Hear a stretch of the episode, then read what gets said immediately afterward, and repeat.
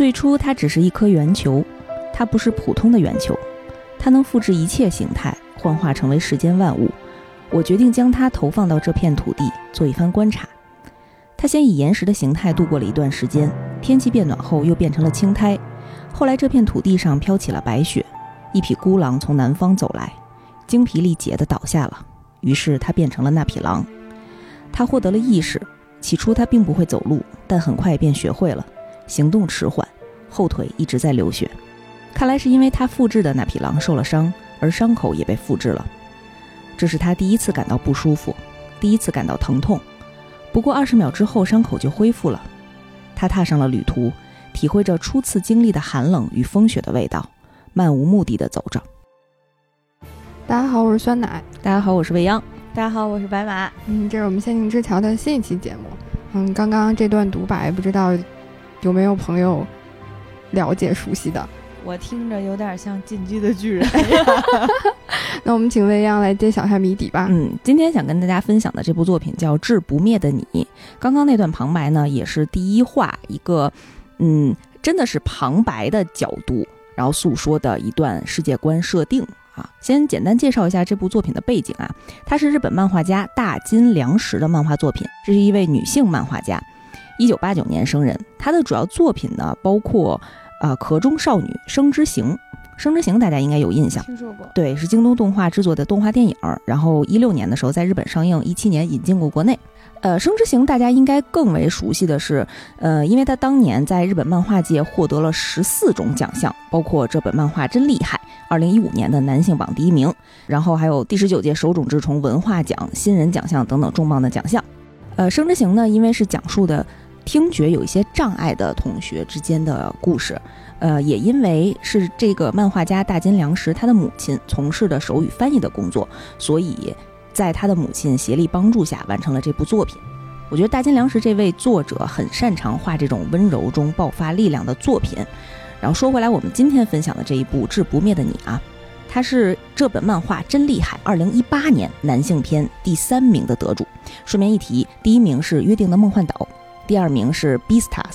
我特别对这个榜单的名字 特别有印象，咱们都讲过。《志不灭的你》这部作品呢，其实是挺复杂的一个内容，它涉及到很多生命啊、宗教啊、哲学里面的题材。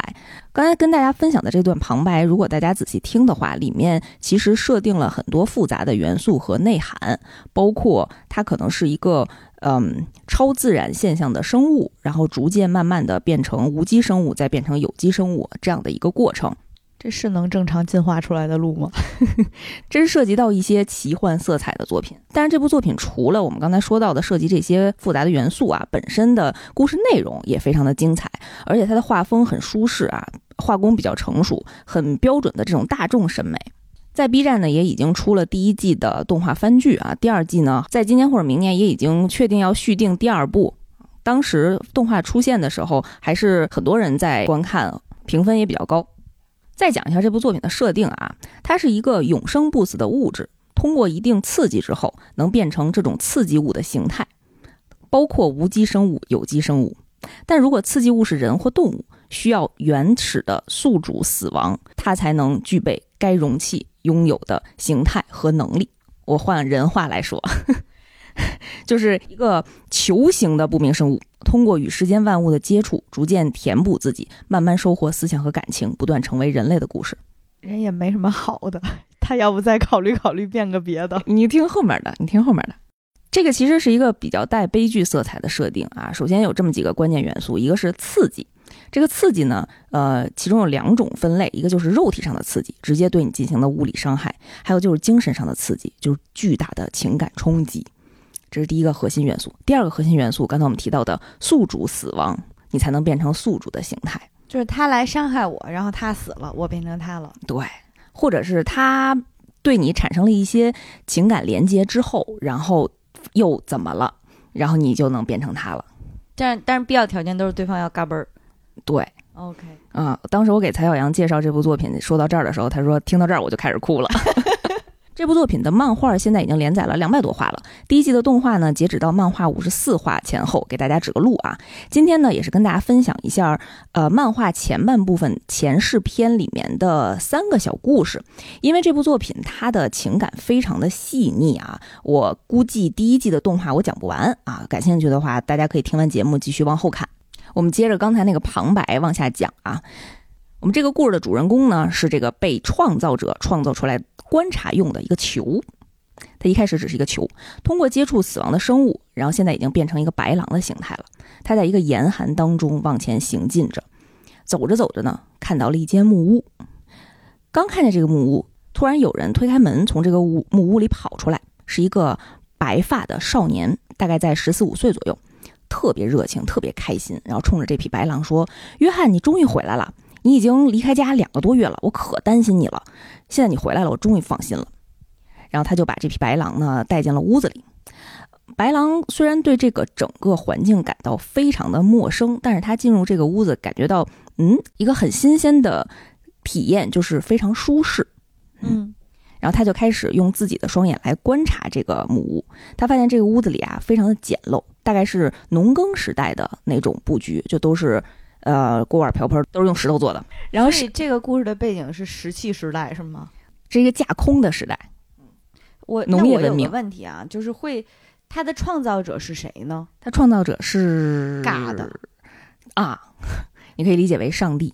OK，那如果要是他作为一个白狼，他一直游荡在大陆上，没有碰到任何人，他等于就永生了，对吗？他他他一直都是永生。OK，啊，他碰到人也是永生，只不过是说。通过不同的形态继续延展下去。嗯，继续说啊，这个少年呢就端出来一个大锅，锅里头全是鱼骨头啊，就给这个白狼吃。这白狼吃了两口，然后都吐了啊，可能觉得太难吃了，太生了吧。然后少年说：“哎呀，我知道这不是你爱吃的角鹿，哎，最后一头角鹿呢，一年多前就已经死了啊。”通过这个对话呢，我们发现其实他们所在的环境非常恶劣，外面冰天雪地的，然后食物和燃料非常的少。少年呢，就给这个白狼拴了一个绳子在他的头上，然后慢慢的入睡了。这个不知名的少年就是我们的主人公遇到的第一个人类。虽然在这个非常寒冷，然后燃料和食物都不多的情况下，但是这个白发的少年呢，每天非常乐观。第二天醒来之后，他带着这匹白狼在户外溜达啊。白狼发现外面疑似建筑的东西都已经慢慢的腐朽了，数量也非常少了。少年砍掉了一些房屋的木材作为。燃料带回了自己的家，然后在这个过程当中呢，一直在跟白狼对话，其实也就是自言自语啊，就跟白狼讲，大家都走了，走了五年了，因为在遥远的那边，大家都相信会有一个乐园，那边一定有很多的食物，有很多的名叫水果的东西，有很多聪明的人幸福的生活着。我也想去，但是当年呢，你非咬着我不让我走，大家就说，那你留下来看家吧，正好照顾奶奶他们。明明他们都说找到那个地方就带着礼物回来了。但是现在也只有死去的奶奶们和咱们俩了，听上去是一个很悲伤的内容。但是从少年的整个态度啊和他的语气，能看出他是非常积极的在面对这些事情，然后也充满了对未来的希望。真的不是麻了吗？也有这个可能性啊。他们就抱着这些柴火在回家的路上啊，少年就远远看到自己绑在木屋门前的一个大大的绳索在动。那个时候他就非常激动，然后自己就自言自语地说：“哎呀，拜托了老天爷！”然后欢快地跑了回去，推开了大门，同时喊着“欢迎回家”。打开门以后，空无一人，希望落了个空。他以为是有人回来了，导致那个门锁在动，原来其实是这个绳索另一头挂在的冰窟窿里面的大鱼咬钩了。啊，那也是个好消息。是，然后这个少年跟白马一样，从一个非常失望的情况，然后强强摁下去这个心情，然后变得非常的开心，然后就转换了心情，说：“大鱼，你看约翰，好久咱们没有见到这么大的鱼了啊！”就把这个大鱼清理了一下，然后给白狼做饭。因为主人公也是第一次变成有机生物，所以他其实不会进食。然后少年还非常耐心的教他，这个东西呢，你要用嘴咬，你要嘎呜嘎呜啊呜啊呜的吃。他没发现自己的狼，他不会吃东西这件事情有问题吗？哎呀，可能一个人待的时间太久了，嗯，怎样的特别有耐心，对怎样的互动都非常宝贵。然后在屋子里啊，咱们这个白发的少年就用炭灰在木头墙上画了好多人脸，边画呢边跟白狼讲：“我要把大家都记下来，证明有人在这里住过。”为了不让自己忘记，还画了自己和白狼的自画像。他边画呀，就边跟白狼说：“我也想离开这里，邂逅更多的人，体验更多的事儿。可能会有不好的事情发生，但是我还是想去外面的世界看看。”于是他就收拾打包，冲着远方开始上路了。他没有带白狼吗？带了啊，跟他一起走的。白狼在现在这个阶段，他是有心理活动，还是说这个功能还没进化出来？还没进化出来，他只能用眼睛看着这个少年的所作所为，他其实是不能理解的。等于它现在是个摄像头的状态，是吗？是，它是一个行走的、独立行能行动的摄像头。行，插了卡的。于是少年和白狼呢就往南方走。少年就心想啊，我要翻过一面看不见的山。那边就是乐园，这是当时大人们告诉我的。他们大概走了一天一夜，看到前面有一个被雪埋起来的石头，然后把这个雪拍掉之后呢，发现石头上有一个向前指的红色的箭头标记。哎，少年可开心了，就觉着路线没错啊，就肯定是前人留下来的痕迹嘛。啊，于是呢就特别开心，拉着白狼边走边聊。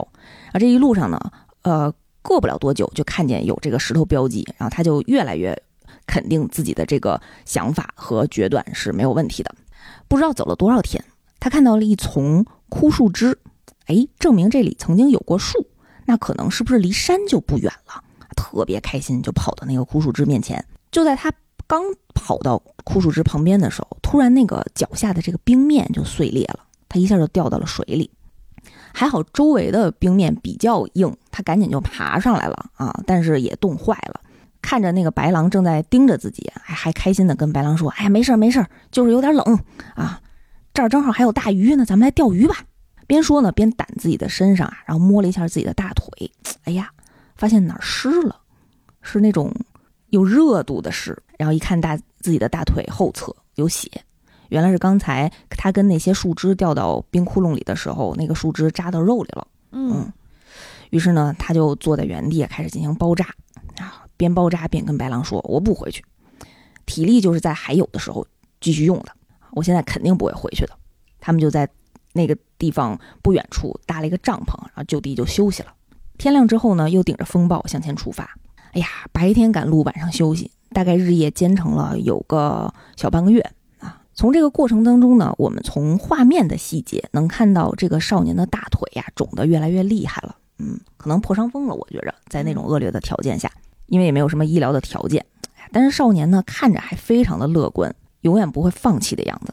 他每天呢都在给自己加油，碎碎念：“哎呀，不知道大家是否还活着，就放弃前进，这是一种非常愚蠢的行为。我要是现在回去的话，我只会跟那些房子一起腐朽掉。大家不回去，肯定是因为大家过得太开心、太幸福、太快乐了。”他就抱着这样的信念，一直一直往前走。突然有一天啊，他跟白狼就看见前方有一个。被雪埋住一半的大石头，比以前的石头都大。他就匆匆忙忙地跑过去，拨开了那些落雪，看到呢石头上有一个大大的红色向前的箭头，只不过箭头上面还有一个红色的叉子。造货，行。哎呀，然后这个镜头呢就突然拉远，然后我们发现呢这片地周围都是一些石头堆儿。在前头有一个细节我没有讲到，就是他讲到自己的奶奶去世的时候，他给奶奶就搭了一个石墩儿，所以这些石墩儿呢其实是当地的人代表墓碑的意思，所以他看到周围有一片全是石头堆儿，我们都以为这个时候少年被打倒了，但是他突然站起来跟白狼说：“这说明有人来过，这就是有人来过的痕迹，往前走就能达到大山了，我们一定能走到。等走到之后，说到这儿自己也哭了。”太惨了，这个孩子。哎呀，这个是我们看到的这个白发少年第一次哭。之前饿的时候没有哭，受伤的时候没有哭，自己的伙伴这只白狼失而复得的时候没有哭，离开家的时候也没有哭，这个时候哭了。然后边哭呢，就边在那喊说：“你觉着呢？你说话呀，你倒是说话呀，你肯定不会回答我，因为我一直都是在自言自语呀。”就终于打破了自己心里的那个跟白狼的这个双向对话的感觉，哎呀，自己抱头痛哭了一阵子，反而还在跟白狼道歉。这个白发少年跟白狼还讲：“哎呀，我不应该这么跟你说话，是你一直陪在我的身边。我们回家吧，不是你要回去的，是我自己决定了。于是怎么来的，他们就得怎么回去。顶着风雪，哎呀，无数次的摔倒在了半路。他那腿呢？他那腿现在怎么样了呀？现在就越来越肿啊啊！离家大概还有三分之一的路程的时候，就是这个少年都已经站不起来了。然后白狼呢就拖着绳子，就咬着那个绳子，把他拖回了家。拖了一路啊。白狼进到这个小木屋之后啊，就一直在观察这个屋子里面的。他发现以前少年挂着那些大鱼的地方也没有食物了，火炉旁边也没有柴火了。白狼第一次露出了悲伤的表情。他自己其实也不懂为什么。少年看到了，还笑着跟他说：“你那是什么表情啊？不舒服吗？还是想逗我笑？我知道了，你一定是饿了吧？我这就去给你做饭。”于是他就爬到了炉灶前，用仅剩下的一点鱼肉，然后给他自己和白狼做了一顿饭。那个时候呢，我们已经看到这位少年的大腿已经溃烂了，但是他自己还非常乐观的在说：“等我的伤好了之后，我们再挑战一次吧，咱们换个方向走。”当天晚上啊，这个少年就发了高烧，然后从床上摔下来了。摔下来之后，他很艰难的爬到了椅子上，边爬边跟白狼讲。大家回来的时候，我要是在睡觉就不像话了吧？我还是坐在这里显得比较帅。然后他就跟白狼非常温柔地说：“约翰，我想拜托你一件事，请你永远记得我。”当时的画面呢，是从白狼的角度由下而上的一个视角，他看到的是少年乐观坚毅的脸，背后呢是幕墙上用炭灰画下的大家的那些身影，大家簇拥着这位少年。他不是孤独的，就这样，少年睡着了，从椅子上慢慢的滑倒。白狼像往常一样啊，想去拽他，想去拖他，然后想去轻轻的咬他，但是少年怎么也醒不过来。突然，白狼呢开始长出了双手，长出了双脚，他变成了少年的样子。他打开了门，看到了约翰，看到了这只白狼，看到了无数个人在说话。太好了，我现在也不是一个人了，那边也有人。这位白发的少年被人群包围着。激动地跟这些陌生人说：“你们好啊，初次见面，这是什么地方？你们知道水果吗？”画面当中，少年的灵魂脱离了他的身子，往前走了，不知道前方是何方，也许就是他心心念的乐园吧。这个片子第一篇的故事就结束了，主人公呢，在这个故事当中获得了第一个人类的形态，他目睹了人类个体的思考，嗯，对远方的希望和这种永无止境的探索和乐观的态度吧。我觉得他在这个少年身上学习到的事情，所以即使不知道是什么意思和什么意义，主人公还是迈开了脚步，向着远方进发了。正如少年曾经期盼的那样，这是一个大型 AI 学习如何当人类的故事。这是所有的摄像头记录下来的数据，立刻学习，立刻加工。是后面就有那个自主意识了，可能再后面就颠覆人类了吧。感觉第一个故事在最后一幕还是挺虐心的，就是怎么说呢？就是讲到他目睹那个少年的灵魂和其他人在一起的时候，他不知道作为白狼的他自己会是什么心情，就是会是那种你你你能不能一起带我走的感觉？你你现在去终于见到你的家人，然后留下我作为你 残存在世上的一个残影，会有。白狼也应该是在怎么说，在作为一个 AI 也是会感觉孤独的吧？他可能，嗯，我不确定啊，我不确定这个画面是不是白狼看见的，也可能只是这个少年他的灵魂所遇到的这些人和事儿。嗯，明白了。遇到这种极端的情况，遇到你自己是一个人的时候，你会选择离开你现有的一个安全的居所，然后往未知去前进吗？我作为一个社恐倾向的人，我可能还挺愿意自己一人待着的。但是肯定还是会有孤独感，然后也还是会想念，就是所谓的到了南方找到了水果的那些家族嘛，嗯，然后就是，但是我是一个，嗯，以我自己这种特别纠结不定、特别犹豫的性格，我觉得如果我遇到就是这个少年在受伤的那个阶段，到底还要继续往前走，还是要往回走？我觉得我可能会在原地纠结上半天，最后是 最后自己在在那儿，我可能就没了。嗯，因为咱们都没有遇到过那样极端的情况。然后，比如说你在嗯眼见可以判断到你的呃食物或者能源有一定的消耗，然后可能撑不了大概一个月左右这样的时间，你会不会选择离开这个起码能保保护你温暖的这个地方啊？而且你完全不知道你的未知会遇到什么。我主要是听说远处挺暖和的，又有水果，我觉得我可能会保有这个幻想，作为一个格兰芬多莽夫，先走走起来，然后在路上哭哭啼啼、骂骂咧咧的，就不知道会遇到什么了。我也觉得是因为，哎呀，反正如果是这些食物只能活一个月，我反正挨不了饿，等下去肯定就是没有希望的。你走出去，没准还能遇见希望。嗯，起码我们尝试过，尝试过努力。我还有个狼呢，对不对？还有个狼，你是不是储备粮食吗？不是，我意思是 我还有个厉害的狼，我们俩能一块儿大厉害在路上，就它能保护你是吧？对对对，你受伤，它能给你拖回家。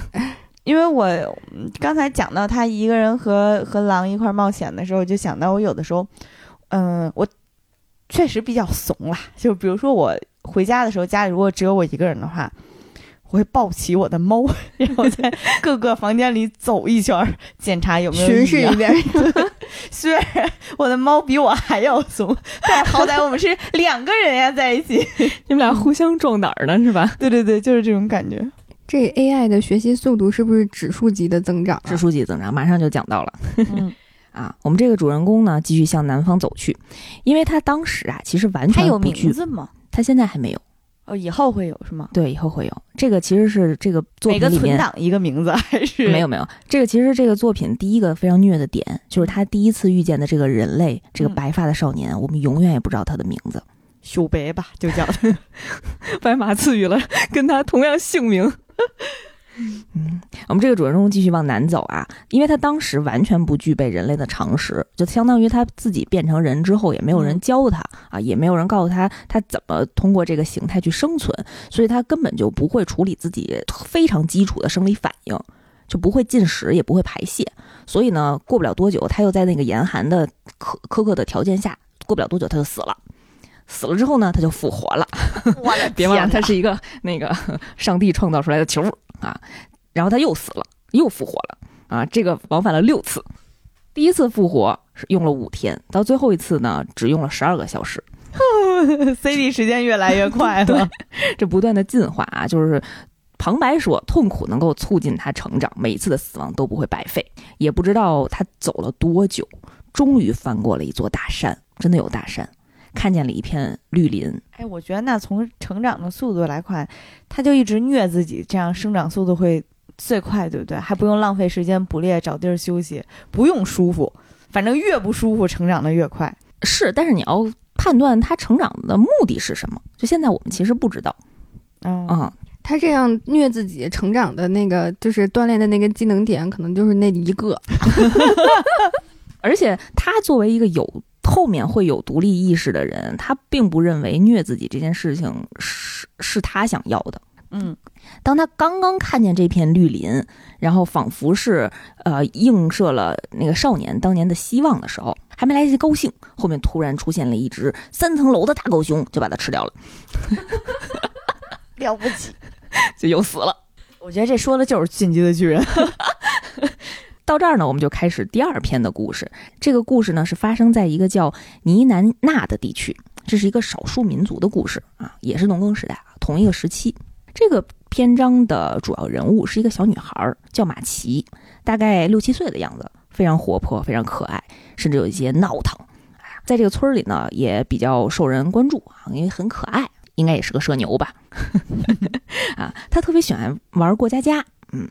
就是他做了好多用石头啊，然后路边的这些泥土啊做的食物，然后给自己那些毛绒玩具，然后做饭。然后他也看见村子里的这些小姐姐头上戴上簪子的时候，特别羡慕，因为这代表成年了，长大了，就真的可以成家了。就他对于，呃，成家和长大这件事是有一个非常非常大的期待。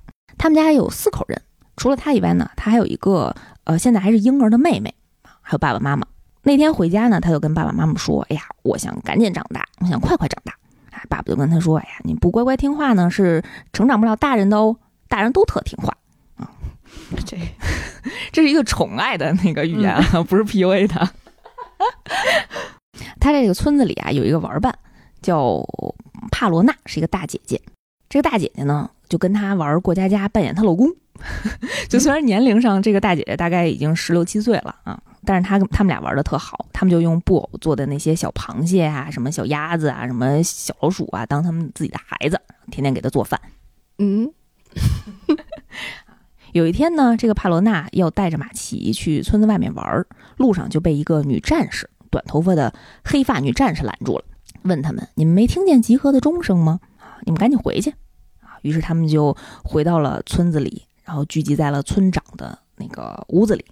哎，这个女战士就站出来说：“今年这个村子有幸被选中了。”将为尼南纳地区带来繁荣与安康的鬼熊大神仪式将在这里举行。怎么着要献祭了谁，对不对？嗯，好别哦。嗯，就非常糟粕的故事出现了啊！马上，这个仪式的内容就是要献上一名纯洁的少女。我觉得少男也很纯洁嘛。我们真的给人家一个机会。哎，这个仪式呢，将由我们亚诺美种族的人来甄选，就是这个女战士的民族。于是呢，这个女战士就推推出来了一个黑皮的老婆婆。这老奶奶看上去有一些像巫婆。村长呢就推出来了三个女孩一个是马奇，一个是马奇那个婴儿的妹妹。哎呀，还有一个呢是他们村子另外一个小女孩儿。老婆婆就开始看看这个姑娘们的眼睛、鼻子，那张开嘴看看牙齿啊，挑了半天，然后选中了马奇。为什么还要看牙呀？是检查有没有牙菌斑够不够纯洁吗？就做法呢吧，可能 看看谁长得更好。然后选中马奇之后啊，这些村民啊全都恭喜马奇的父母，说：“哎呀，太光荣了，这真是一件特别幸运的事情，特别荣耀。”马奇看着大家这些大人互相之间的这些攀谈，他自己也不懂啊，就特别迷茫，就问他爸爸妈妈怎么回事儿。他爸妈也没理他，就在路上没有理他。然后就带着他回到了自己的屋子里，刚一进屋，他父母就抱着马奇嗷嗷大哭。还没多长时间，这个女战士就进来了，就解释啊，自己是叫哈亚瑟，这个女战士叫哈亚瑟，她呢是整个这个仪祭祀仪式的负责人。马奇呢现在作为祭品啊，我们要郑重的开始保护她啊。父亲呢就不能跟她再接触了，就在这个仪式从现在到仪式开始的时候，呃，他不能跟任何男性接触啊。他爸就非常生气，他爸就跟女战士说：“我们要是拒绝这个仪式怎么办？”然后女战士说：“你可以拒绝，那我们就把候选人换成别人。”然后目光就看向了那个婴儿的妹妹，就非得指可着他们家薅。还有另外一个呢？啊，不是村里就仨吗？然后马奇说：“什么意思？这个仪式是就让我死吗？我死我不想死，因为死了就不能长成大人了。就为什么呀？就我听不懂，我我不知道你们要在干嘛啊？”然后马奇就开始闹。啊，就像小女孩那样的闹，边哭边闹，然后爸爸妈妈也在那儿哭。哎呀，然后这个女战士就有点不耐烦了，就想要把刀要拔出来的那个劲儿，然后爸爸赶紧拦在了马奇身前，转过身哭着跟马奇说：“马奇听话。”然后马奇就呆住了，啊，也不知道怎么再说话了。晚上在做睡觉的时候，他听见屋里的妹妹在哭，马奇第一次在睡梦当中哭了。第二天醒来呢，他们就开始准备进行这个仪式了。他们要把马奇送上山，然后送到一个专门的呃地点，一个祭祀的中心吧，然后献给这个鬼熊。嗯，这个路上呢还有一段时间。鬼熊是一个熊是吧？对。然后马奇呢也笑着跟所有的村民告别，我要走了啊，我特别光荣啊，就跟所有人握手。只有那个大姐姐帕罗娜看都不看他，就表情非常悲哀。然后走在这个山间的路上，这女战士就表扬马奇说：“哎呀，你真听话。”这个故事教育我们什么？不要听话。哎呀，什么你这么听话，等死后的一定会很快吧？这个路上啊，这个女战士就表扬马奇说：“你真听话，死后等待着我们将是自由，将是可以做任何事，将是你期盼的长大。”这才是 PUA 呢。这么好，他自己怎么不去呢？你说对呀，因为不是一个民族的嘛，就非得找那个村里的人啊。然后马奇这个时候就看着远方翱翔的鹰，内心就充满了向往，从从眼神当中就看出来了向往。突然呀，从远处射来了一支箭，正好射中了那个女战士阿亚瑟的这个胸口的这个胸甲啊。然后马儿就开始惊慌失措的就开始混乱了，骚乱起来。马奇趁机呢，就赶紧跑了，因为他身材很小嘛，而且比较灵活，然后一呲溜就跑没了。但因为他跑得非常急，所以就连滚带摔的一路滚到了河边啊，身上就又都是擦破了、磕破了，很狼狈。然后他滚到河边呢，就看着河里倒映着自己的身影啊，就心里碎碎念，对不起爸爸，对不起妈妈，马奇实在是不能乖乖听话。他在说这句话的时候，因为他当时是掉在了河里，所以他想挣扎着站起来的时候，然后手是摁在河里的那个鹅卵石上，但是他突然发现自己手里呢捏着一个软软的东西，不像石头，就仔细定睛一看，拿起来一看，发现是一个眼球。我的天哪！这不但是一个眼球吧，它还是一个。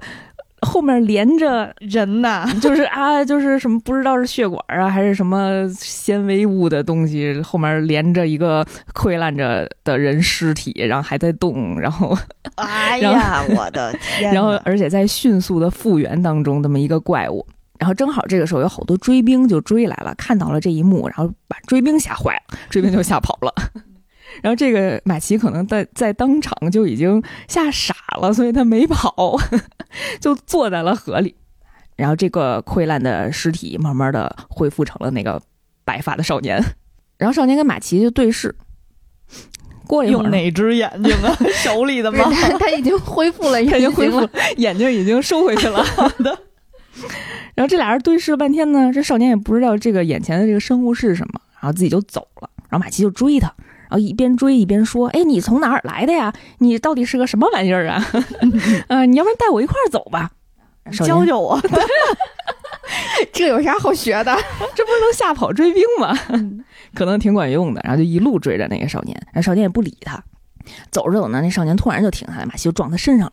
然后定睛一看呢，就是少年呢看着树上的水果就不动了。”这又是个虐点，虽然是很细节，就想起了，嗯，在他印象里面听到的这个事情，得吃一口吧，嗯，然后但是他又不知道怎么上树，就这个东西怎么弄啊？啊，没有人教过他呀。这个时候马奇上树了，特别可爱，就直接就爬到了树上，然后把这个果子摘下来，那递给了少年。然后那个少年呢，因为没有人教过他进食，所以他就像狼一样，然后直接头就扑到了那个 水果上，然后就开始咬啊。然后咬了两口就吐了，因为它可能不会吞咽。然后而且狼的嗯嗓子眼儿应该比人宽很多吧？对，不一样。然后马奇就笑着说：“你爸妈没教过你吗？哎呀，你真可爱，我来教你吧。这应该用手吃，为了 学技术。他不是就喜欢过家家嘛，就特别喜欢照顾人啊。然后他刚要给人家做示范，说你应该用手吃，他就想把自己拿的那个果子放在自己的嘴里的时候，然后这个少年就啪。”把他手上的水果拍掉了，你不许吃我的啊！然后马奇又捡起来一个，他又拍掉了。马奇捡起来，他又拍掉了。马奇就特别生气。就是狼的那个，就是动物的那个本能，就是你动我的啊，你动我的食物就把你啪掉，然后就疯狂一顿乱啪。然后马奇就哭了，说你怎么欺负人呢？然后我还我这也挺饿的呀。然后。你 怎么不让我吃？于是马奇呢就发挥了自己特别灵活的技能啊，就趴在树上吃，这样你就上不来。然后就特别生气，自己吃饱了以后呢，就捡着树上那些水果，就是扔这个少年，就砸他。嗯，然后但是没想到呢，底下这个少年不但不生气，他还特别高兴，就他扔到哪儿他就去追。这狼呢？这是这是狗啊！祖先的本性 是。然后马吉也觉得特好玩，然后就一一顿狂扔，然后少年就一顿狂捡，捡回来就全都放到树下，还是跟狗一样。有伸舌头吗？然后少年就笑了，第一次出现了笑容，又学会了一样。嗯。然后马吉也特别开心，然后就跟少年说：“遇到不认识的人对你好的时候，记得要说谢谢。”嗯啊，就第一次教会了他一一个单词啊。这俩人呢，就一路往前行进。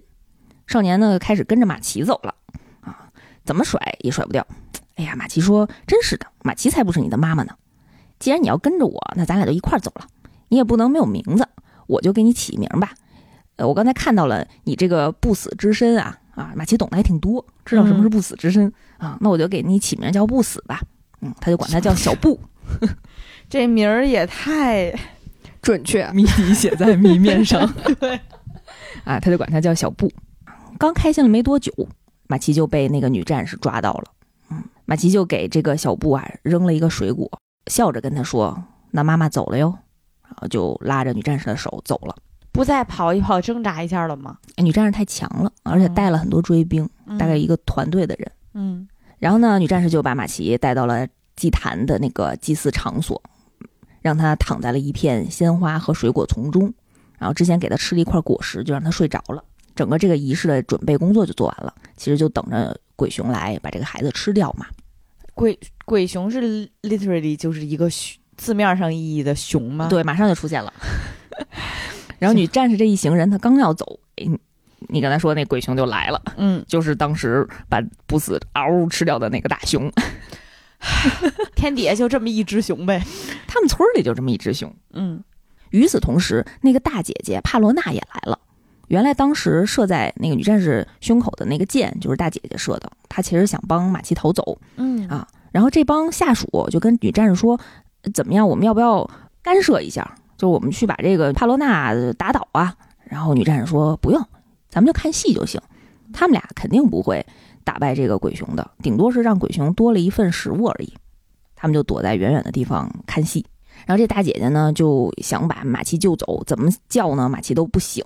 然后鬼熊越走越近，然后一个巴掌啪来，就连带着大姐姐抱着马奇就被啪飞了。嗯，这鬼熊刚要去抓他们两个人，然后不死来了。嗯，可算来了，等半天了。嗯，然后不就死等你刷 CD 呢。是啊，不死就站在鬼熊面前，他也不知道应该干什么，他就这么呆呆的站着。嗯于是啊呜又被咬掉头了。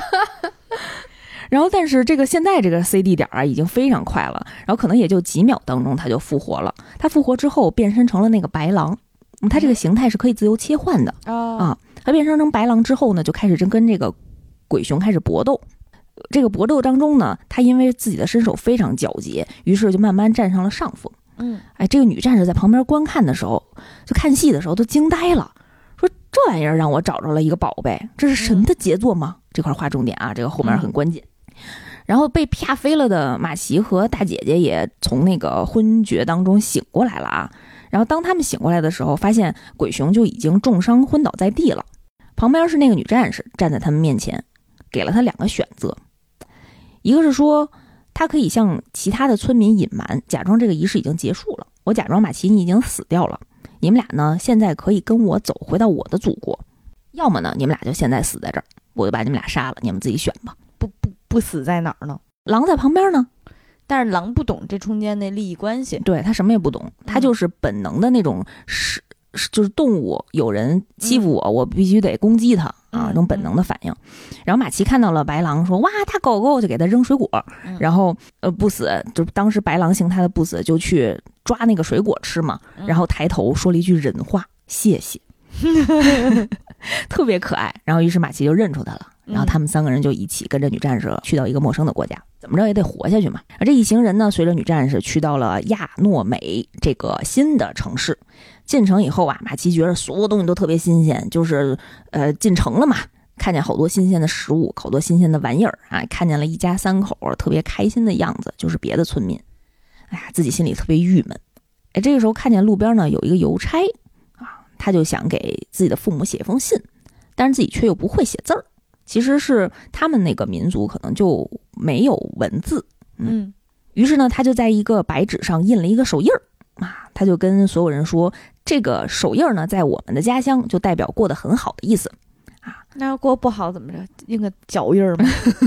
没说过得不好就没法写了吧？对，但是他也不知道自己家的具体地址啊，特别沮丧。当时那个大姐姐帕罗娜就说：“那我帮你先收着吧，等以后有机会的时候，我再帮你送给父母。”他们就一行人呢去一个餐馆吃晚饭，在这个吃晚饭的过程当中啊，这个女战士就开始作为了。她在晚饭当中下了迷药，一行人都晕倒了。当他们再次醒来的时候，发现啊，这个女战士把他们关进了一个监狱里，然后当时正在给这个女战士的领导吧，像是肯定是领导阶级，女战士就跟领导解释啊，这是我们第一次见到鬼熊，而且呢把它带了回来。更重要的是，我这趟旅途当中啊。发现了一个重要的宝贝，是这名少年，他是拥有不死之身的一个少年，是神是魔，我们现在不知道，但是我认为他一定是我们民族、我们亚诺美未来需要的人。啊，这个时候已经变回人形了，已经变回人形了，就吃，因为他要吃饭，当时吃晚饭的时候，然后这些领导层不信呀，没见过嘛，然后这个女战士呢，就让监狱里关着的杀人犯去杀不死，去来证明这件事儿。于是这杀人犯呢，就拿了一把矛，然后去捅不死，特别疼，嗯，画面看着特别疼。然后不死觉着特疼，然后就本能的就是反过来拿那个毛捅那个杀人犯，然后对方就说：“哎呀，好疼，好痛！”哎，不死就学会了，原来这种感觉是叫好痛。除了谢谢以外，这个第二个词学到的就是好痛。从这个学习路径来看，走势不太健康啊。嗯，而这杀人犯说：“我光捅你，可能也证明不了什么。”于是呢，这女战士说：“你起开吧，我来。”于是就要把不死的头砍下来。这个不死哪能干？本能的不干呀，他就变成了白狼，然后钻了出去，然后就跑了。但是其实也是被抓回来了。然后这帮人呢，就把白狼呢扔到了马奇的牢房里。啊，他们所在的牢房的位置比较近啊。马奇现在跟不死在一个房间。然后他那个大姐姐帕罗娜呢，是在他们上面一层，啊，他们就在商量怎么逃出去。这个时候不死呢是白狼形态啊，然后他就本能的在地上开始挖洞，然后没想到就挖出来了一个 U 型的，这叫什么地洞？对，然后顺着这个地洞呢就爬到了墙外。然后马奇因为身形也比较矮小嘛，就直接跟着不死也从这个地洞爬出去了。他们就看到啊，这个外面是一个平台，上面躺着呢是鬼熊的这个巨大的身躯。女战士这帮人就把鬼熊绑在了一个大木板上。女战士发现他们了，为了惩罚他俩呢，就给他们派了一个任务，就让他们照顾鬼熊，就给他喂食，给他清理伤口。鬼熊当时只是被不死打晕了，并没有死啊，但身上有很多伤。行，他们可能为了留着做实验，或者是为了，嗯，下一步再再急死，有可能吧。反正就是要保证他别死。但这是一个特别危险的工作啊，别人都不愿意做。但是，嗯，马奇却安然的接受了。那个时候，这个鬼熊其实已经虚弱的不能连动都不能动了，只是非常非常弱的在呼吸。当时这个鬼熊身上啊扎着很多剑和那些毛，就很多断了的刺。对，然后马奇一边帮他清理伤口，边帮他拔出来这些刺，边安抚鬼熊，就抚摸他，就那种少女的那种温柔的那种感受。然后不死呢，作为一个白狼的形态呢，他可能本能的对这个鬼熊有一些抵触，他就不愿意靠近，然后一直在旁边转圈儿。啊，但是他嘴里呢一直在说着好痛，好痛。但其实那时候他身上没有任何伤口。嗯，马奇边擦着鬼熊的伤伤口啊，一边跟他说：“你只是一头个子大的。”想吃肉的熊，每天被人骚扰，被箭射中，还被人害怕。等你伤好了呢，一定能回去。就边说这话，就边想到自己了，远离他乡，远离自己的父母。然后边说呢，就边抚摸着这个比他大概得大了十倍的这个大熊，然后温柔的跟他说：“乖孩子，乖孩子。”然后不死在旁边呢，一直转着圈说：“好痛，好痛。”然后突然就不说了，变成了一句：“谢谢你。”就是这两个词来回来去的倒。但是当不死说，他是替大熊在说谢谢，是的，而且他当时不只是替大熊说谢谢，是替大熊说好痛。哦，那所以大熊已经死了吗？他在说谢谢你的时候，那个画面的背景其实是那只熊在闭着眼睛。哦，嗯，但是熊是不会说话的，肯定是不死在说。所以不死当时其实是有能够感受周围一些强烈情绪的那个呃功能，一些机能，然后他本能的就用自己的嘴来表达出来了，就是他他学会了应用题了，他是个除了是个摄像头之外还是个麦了，现在。其实就是不死在感受到鬼熊的感受之后下意识的在说，因为他分辨不出来这个感觉是从哪里来的啊，所以他一直在表达。对，哎呀，说到这个鬼熊呢，其实。它有一些映射这些自然生物啊，就是明明是人类占据了他们的领地，剥夺剥夺了他们的生存环境啊，但是人类却把他们塑造成吃人的魔鬼啊。这个时候，旁白说了一句话：“容器空了，容器空了。”嗯，别忘了我们的设定，它如何变成下一个物质的时候，它有一个前提条件，就是那个物质死亡。嗯，所以这意味着不死可以变成鬼熊了。当时啊，在那个祭祀仪式上，大家还记不记得有一个呃选人的黑皮老奶奶？嗯，她呢也在这间监狱里。其实她呀不是亚诺美的人，她是亚诺美掳来的别的民族的人啊，只不过是扮演当时的那个祭祀的老太太啊。然后大姐姐知道这件事儿之后呢，就本来想计划联合这个老奶奶做个局，就是假扮成这个看守，把鬼熊杀了，然后带着鬼熊的尸体，然后带着马奇回到村子里。然后没想到呢，马奇照顾完鬼熊之后回来跟大姐姐说，这个鬼熊已经死了，天亮呢就要被运走这个尸体。然后大姐姐想，这个不行啊，她得赶紧实施计划。于是呢，她就趁机干掉了看守。这个不得不说，这个大姐的身手非常强。从看守那儿呢拿到了钥匙，放出了马奇，放出了白狼，放出了老奶奶。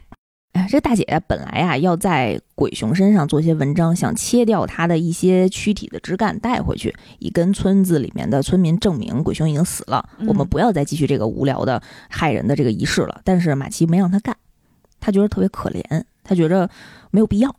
然后大姐那时候也心软了，就说：“那我想想吧，我相信你一定会有不用牺牲什么事儿也可以达成的一些美好的结果。”于是他们就坐上马车逃跑了。这个逃跑的路上啊，这个姐姐呢，就为了活跃一下气氛，就没就问马奇说：“你长大以后想做什么呀？”马奇就说：“长大以后，我想做所有能做的事儿。我要学做饭，我要做毛绒玩具，我要学写字，我要学文学。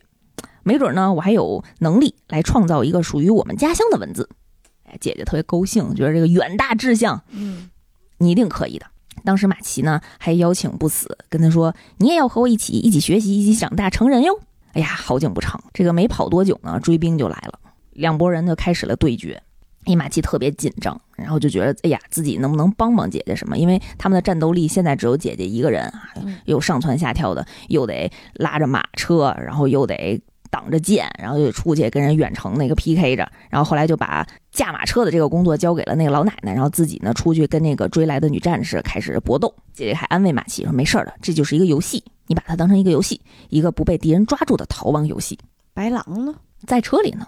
他那个时候其实没有特别强的战斗能力，因为而且对面面对的是人，他其实没有那种直接的反抗的意识，就没有建立人和关，就是跟这些人的关系的这种。对对对，他只只有在别人伤害了的他，他感到痛觉的时候，他才能本能的反扑。嗯。当时呢，给马奇着急的够呛，他就看着这个马车外面啊，这个飞剑飞来飞去，看这个大姐姐呢，一会儿窜上马车顶，一会儿到轮子底下，特别着急。他就心想，哎呀，自己也作为这个家庭成员的一员，总得做点什么。而且呢，随着时间的拖延，就是大姐姐呢，明显以一敌五，劣势非常明显。这个时候，马奇突然看见远处的那个女战士拉起了弓，对准了他们，千钧一发之际。马奇一下就扑到了大姐姐的后腰，用自己真的只有半拉点大的身躯，替大姐姐挡了一箭。像刚才白马说的，这个时候不死看到了这一幕啊，嗷的一声就冲了出去，从白狼的形态变成了鬼熊的形态，跟前来的这些追兵扭打在了一起。大姐姐慌了，然后转身抱住了马奇。马奇看着大姐姐，也呢喃着说道：“马奇会为了姐姐死掉吗？”姐姐说：“不会，肯定不会的。”马奇还安慰姐姐说：“你要代替马奇好好做妈妈哟。”这个大姐姐就把马奇放到了马车上，拿过旁边的一袋过家家用的食物，然后跟马奇说：“你快看呀，你做的饭真好吃，回家继续给我做。”但是无论他怎么说，马奇都没有再回应他。于是大姐就抱起了马奇，走到了马车外面，冲着正在外面浴血奋战、满身都是血的鬼熊说：“不死，谢谢你，你的战斗是为了马奇吧？”但是现在不用了，没必要了。那个时候，不死其实已经把追兵打得半死半残了。于是姐姐带着马奇和不死还有老奶奶回到了自己原先的那个村子里。马奇的爸爸妈妈看到马奇之后啊，非常的开心。马奇看见他们也很开心，扑了过去说：“你们一定吓了一跳吧？马奇还活着哟，吃了不少苦，但是我很厉害的。”马奇看到自己在家里留下的那个曾经玩过家家时用的布娃娃。摇身一变就变成了一个十五六岁的大姑娘，跟那些布娃娃说：“今天做几人份的饭呀？他们什么时候回家？这究竟是哪儿呢？”这时候画面回到了现实当中，马奇在远处看着大姐姐拿着刀，冲着受已经身受重伤的那个女战士走了过去。马奇拼命的在叫喊着，在踢打着，说：“我死了吗？我真的死了吗？我不要啊！我不要死啊！我在这里没有死啊！你们要看见我呀！”就那个时候还是很可爱的那个 少女的形态啊。但是她看见大姐姐流着眼泪，在冲天空说道：“说马奇，你等我一下，我马上就来找你了。”于是呢，拿着那个刀就准备自尽。哎呀，马奇那时候也阻止不了，然后也因为他也摸不到那个大姐姐的实体，他说的话大姐也听不见，他特别特别的着急。然后于是就看见身边的身边的不死，一个劲儿的在拍打不死，说：“你快去帮姐姐，你不要让她这样，快阻止她。”我们那个时候也不知道不死是不是已经感受到了马奇。还是说用自己的意识，不死就捏住了姐姐的手，摇身一变变成了一个巨大的鬼熊，把姐姐抱起来扛到了背上，带着他走了。于是他们回到了村子，这个大姐姐呢就把马奇的尸体和那封只有一个手印的信交给了马奇的父母。这个时候，剩下的追兵来了，姐姐跟布死说：“你快走吧，人类的生活方式不是别人给的，是靠自己争取来的，你要用自己的方式活下去。”于是布死就走了。布死在这段旅程当中呢，与母亲（打引号的母亲）的邂逅和分别，让他获得了一些人性。他并没有变成那个马奇，是吗？他们并没有分别，而是一同踏上了旅途，他就变成了马奇。嗯，于是，在这个村落的历史上有这样一个页章：四神祭的早晨。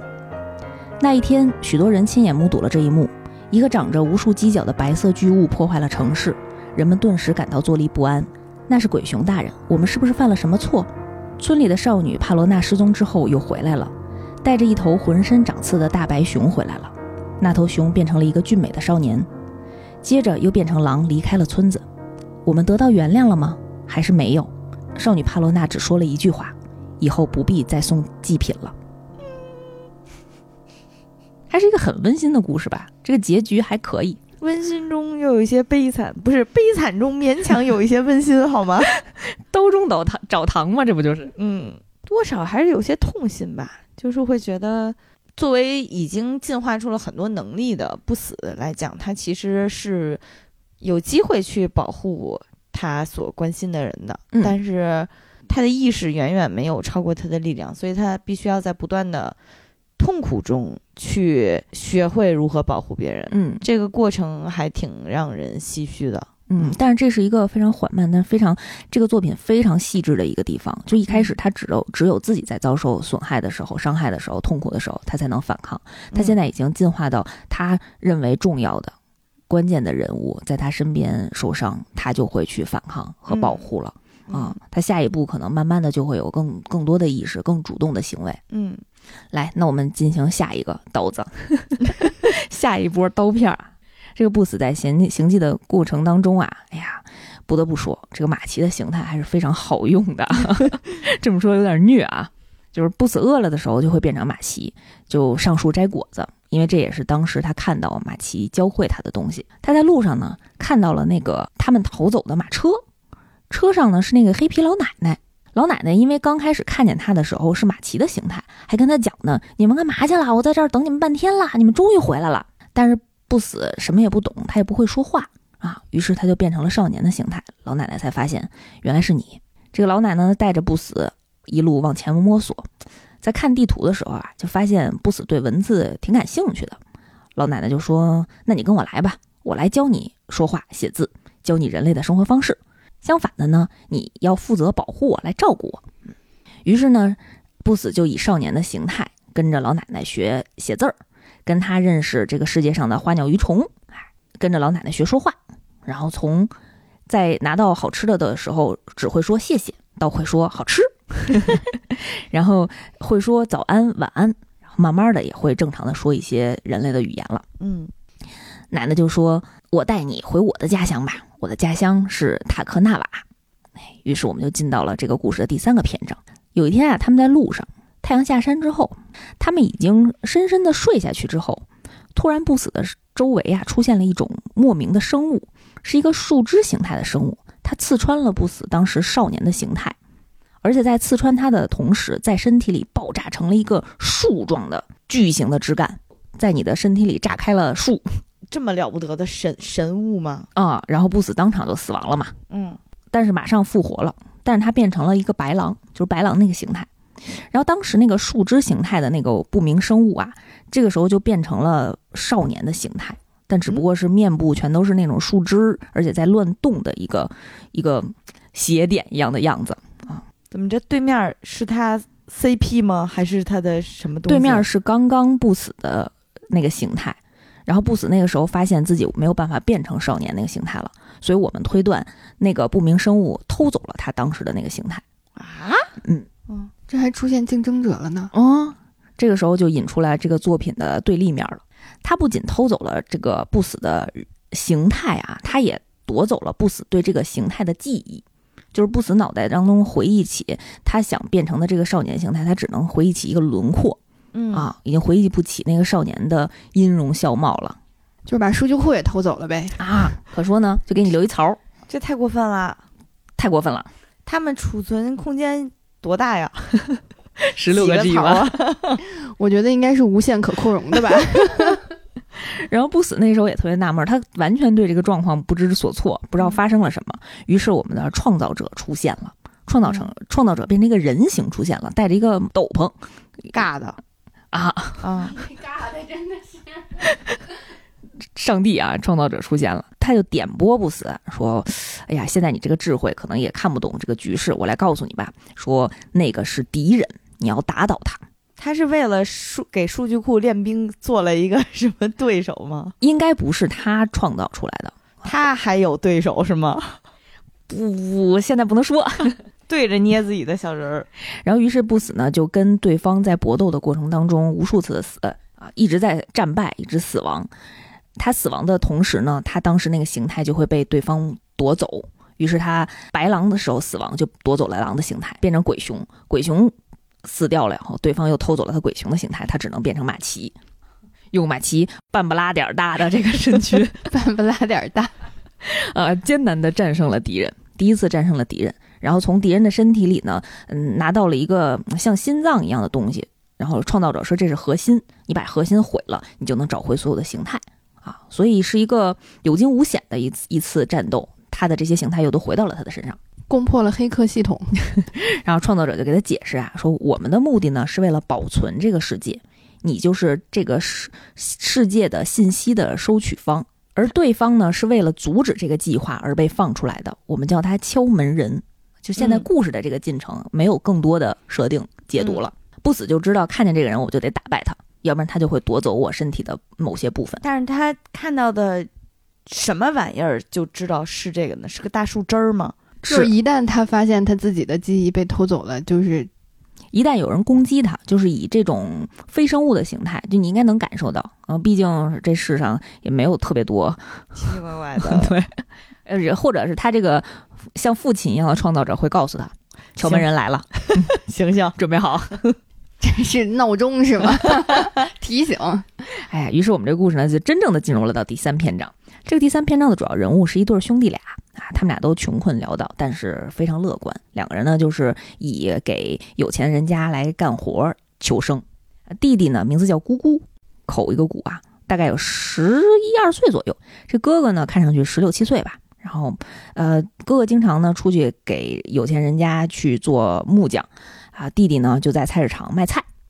有一个特别好看、特别漂亮的富家女孩啊，老在这个集市上出现啊，对什么东西呢都特别感兴趣。这个弟弟啊就老偷摸看人家，不能被对方发现啊。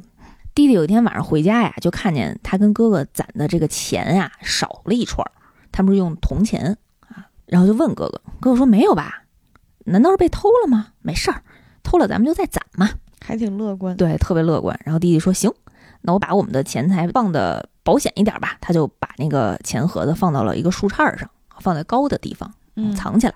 然后干完这些事儿呢，突然他在自己的帐篷旁边啊，发现了一只小白狗，啊，干干净净的，看着可能是哪个有钱人家的宠物。哎，然后他就看这个狗好像挺饿的啊，就把自己微薄的一些食物就喂给了这个狗。然后第二天呢，这个狗就一直跟着弟弟，他们就来到了菜市场。然后发现呢，刚才我们说的那个长得特别可爱漂亮的富家少女呢，就是一直在找什么东西，一直在叫米露米露。哎，这个狗听见了它在叫，就跑了过去。原来这个小狗呢是这个小女孩的狗。嗯，这小女孩特别开心啊，然后跟这个弟弟说：“诶，是你找着了米露吗？哎呦，太棒了，我真是太感谢你了。”于是他就把自己手上戴着的一个绿色的戒指拿了下来，就跟呃弟弟说：“哎呀，我身上也没带钱，我把这个给你吧。你把这个戒指卖掉以后啊，你可以一辈子都不用卖菜了。”给了他还挺贵重的一个东西。嗯，当时跟着这个小姑娘的那个女仆还一个劲儿的劝她说：“这是你父亲买给你的，你不能随便给人家。”然后小女孩说：“哎，反正也不是我喜欢的颜色。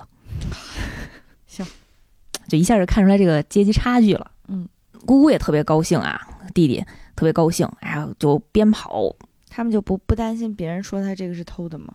还没开始担心，还有担心别的的事儿呢。一听。啊，弟弟特别开心啊，就跑回家，然后一边跑一边喊：“哎呀，哥哥，我撞大运啦！”结果回到家，看见帐篷空了，嗯，没有人，自己的那些财产呢也好多都没有了。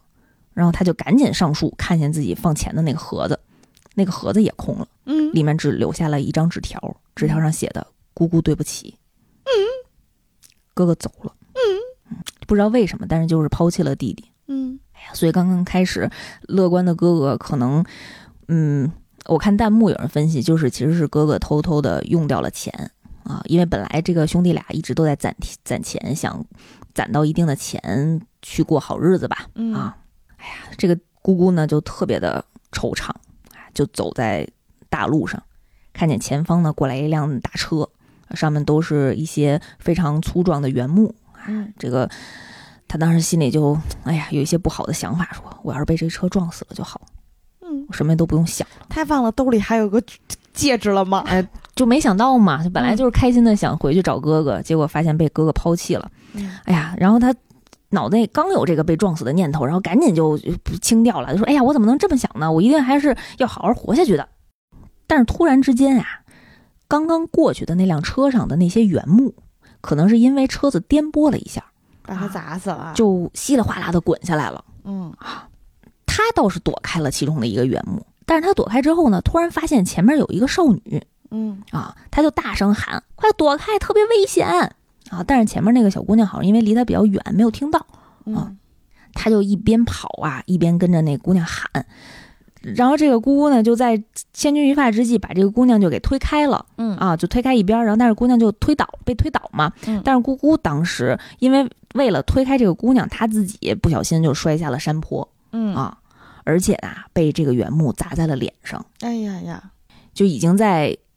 弥留之际了，嗯就是在失去意识之前啊，听听见远处就有很多人的声音喊说：“小玲，小玲，你没事吧？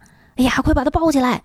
哎呦，太好了，她还有意识。”啊，姑姑就心里想：“哦，原来这个姑娘叫小玲，她得救了吗？哎呀，太好了，有人救起来她了。”嗯，画面就黑了。当姑姑再次醒来的时候啊，她发现自己所在的地方特别陌生，是一个卖酒的一个啊小杂货铺。醒来的这个是姑姑，还是搭载了姑姑 SD 卡的 不死？醒来的是姑姑，不死还没来呢。哦哦，然后她发现自己躺在床上啊，然后就开始呃摸索着下床，就觉得自己的身体好重，而且啊肚子好鼓，就从画面上看他的小肚子鼓起来了，挺奇怪的啊。然后他看见呢前面有一个镜子，然后就过去照镜子，发现自己的脸上。鼻子、眼睛、嘴可能都挪了位置，作者非常体贴，就没有给任何正脸的描写。嗯，然后姑姑自己跟自己说：“啊，我变成了怪物。”嗯，这时候一个老爷爷进来了，哎，老爷爷自称九爷，是一个卖酒的老头儿啊。然后跟姑姑说：“我把你救回来了。”啊，从此呢，姑姑就戴上了一个像蜥蜴一样的一个头盔，嗯，就在九爷家干活，就帮九爷卖酒啊。当这个啊店小二，有一天呢，我们那个黑皮的老奶奶，嗯，欢快的跑进来了，老头子快出来，我皮奥兰回来了，皮奥兰回来了，对，然后我们才知道这个老奶奶名字叫皮奥兰。当时呢，她带着不死回来了啊，不死那时候也已经会一些简单的人类的语言和人类的这些生活方式了，哎，然后姑姑看见不死以后，哎，觉得可能是同龄人嘛，嗯，就带着不死在这个店里逛一逛啊。然后跟他说：“哎呀，你别担心，我呢也刚来没多久，我来三个月啊你以后呢就在这儿，咱俩一起干活啊。我来教你，咱起床以后先做打扫，然后做饭，然后去田间干活。下午呢跟我一块儿的看店。他有想过把那戒指卖了吗？可给我急的，暂时还没想过。他是忘了自己有这个戒指吗？他现在反正没想起来，着急死了。可能是就不想了吧，因为他在得到这个戒指的巨大的欢喜。”之后马上经历的就是巨大的失落和巨大的伤痛，嗯，所以还没来得及处理这个戒指。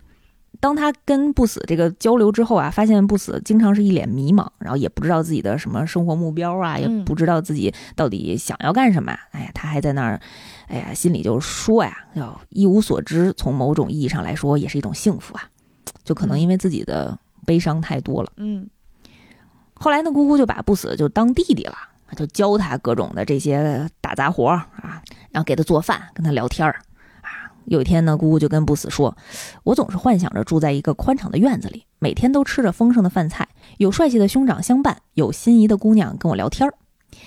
那段属于我的人生呢，已经回不来了。哎，我太难受了。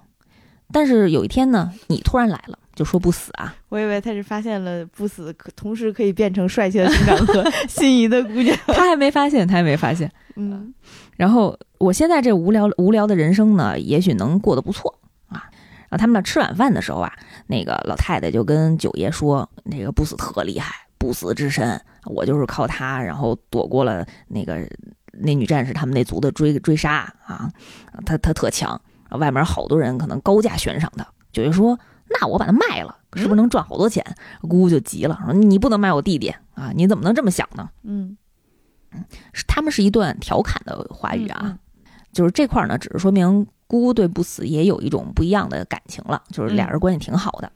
然后那天下午啊，就突然有人来店里，发现居然是那个米露的主人，那个少女小玲。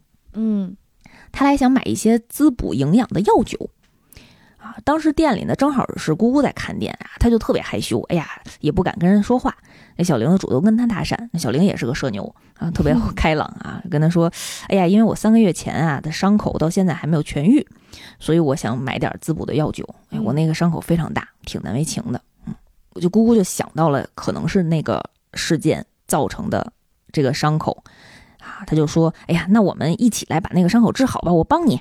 然后小玲就笑了，就特别开心，说：“太好了，谢谢你。”哎呀，姑就脸红了，心里想：“哎呀，太可爱了，世界上都没有这么可爱的小女孩。”她心仪的姑娘是小玲，对吗？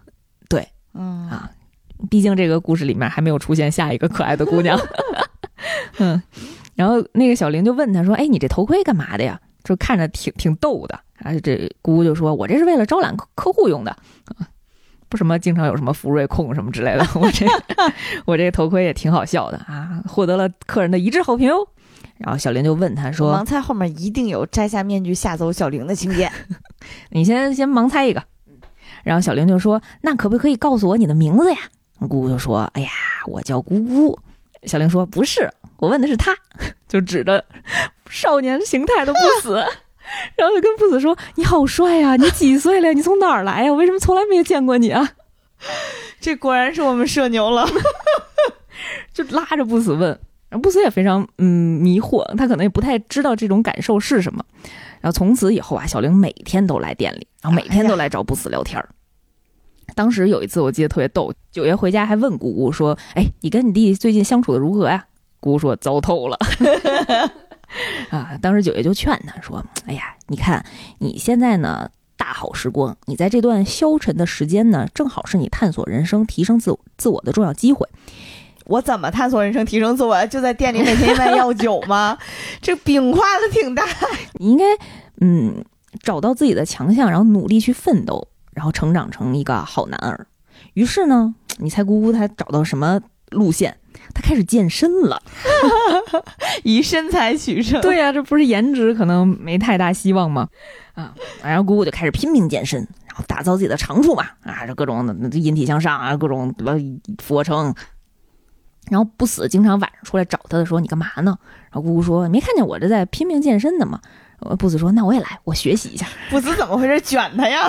不死不知道啊，他不就是本能的模仿吗？然后姑姑说：“你用不着，你走开，你走开。”嗯，然后姑姑那时候可能，哎呀，就也是，嗯，把小玲的这个生气啊，就撒火在不死身上，就对他态度也不是特别好。嗯，然后有一天晚上，他们就在讨论不死的这个呃变化的能力，因为之前有一个小点我没讲，就是不死他能自己变化出来，他对他产生明显刺激的物体。嗯嗯，比如说他能徒手变水果出来，他能自产自销。我。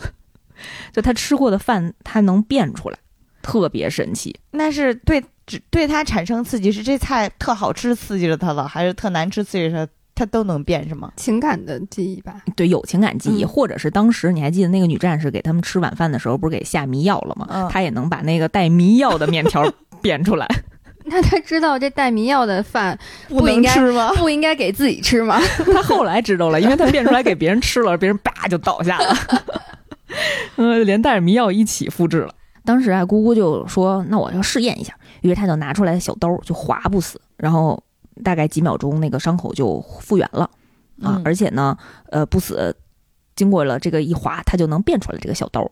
嗯，然后呢，姑姑说：“哎，带劲哎，哎。”然后他就拿了一个炭火棍儿，他就杵不死，就烧他。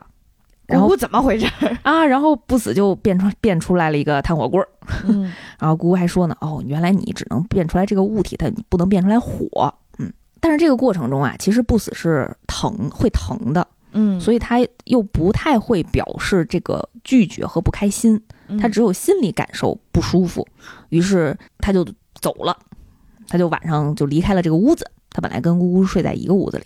然后他本来就想离开这里啊，因为觉得这里的人给他造成了疼痛。但是他看到远方的那个森林，又想到可能森林里面会有敲门人，他又害怕啊，于是他就变成了一个白狼的形态，然后在窗沿外面攒在一团，然后睡觉了。嗯，不想回屋，不高兴了。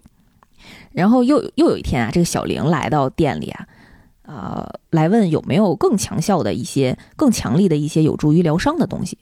这时候九爷就突然说有一种高浓度的酒可以用来涂抹，于是就拉着姑姑来到他们这个后院，拿出来了一根滚管子，直接插进了姑姑的食管里，然后就开始吸出来了酒。插进谁的食管里？咕咕就从他那头盔打开以后，然后直接插到了食管里，然后从从这个从这个管子里呢就吸出来了高浓度的酒。姑姑也惊呆了，什么情况？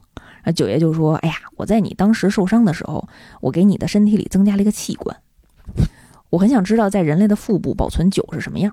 这是我追求好奇心而已啊！别担心，你死不了。我能不担心吗？这也太吓人了。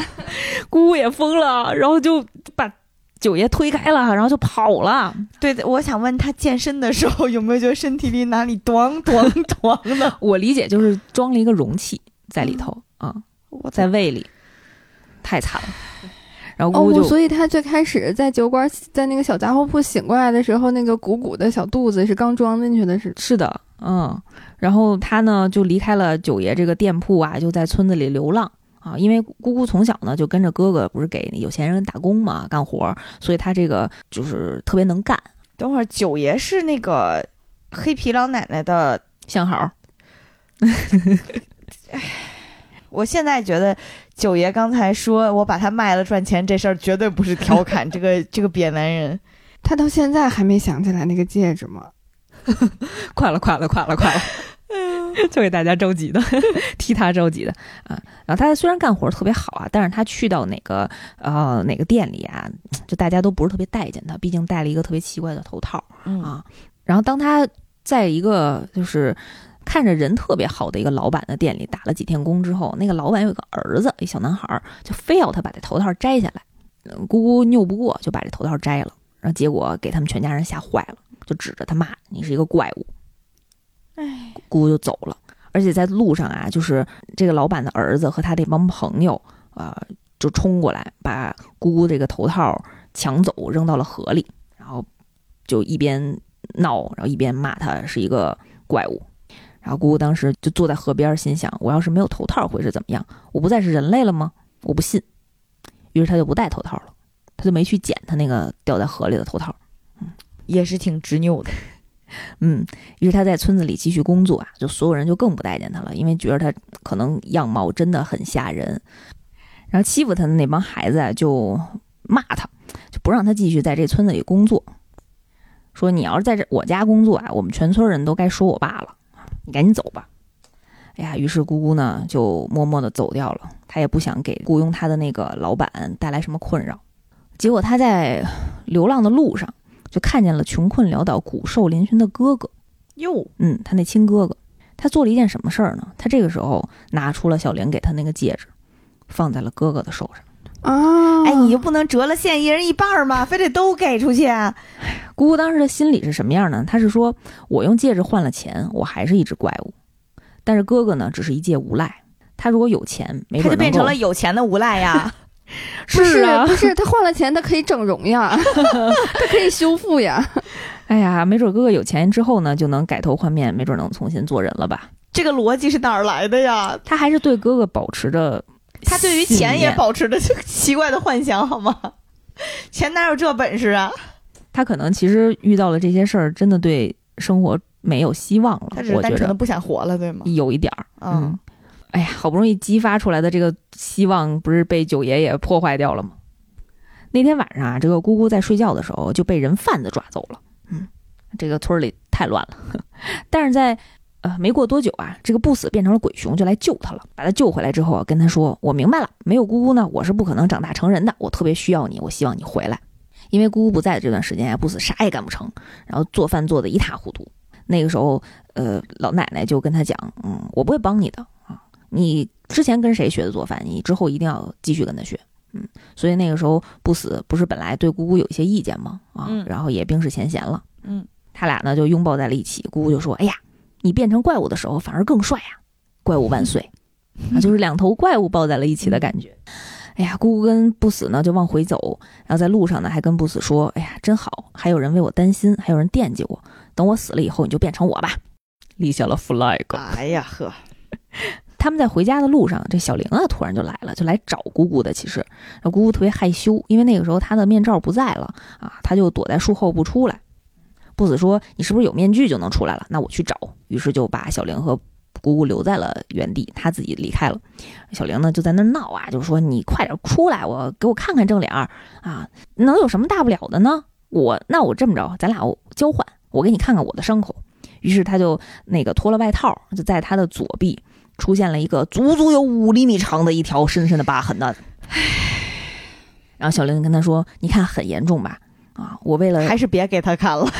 我为此真的痛苦了好久。”啊，姑姑也疯了。姑姑说：“哪儿严重了？跟我伤比起来，你这就是鼻屎。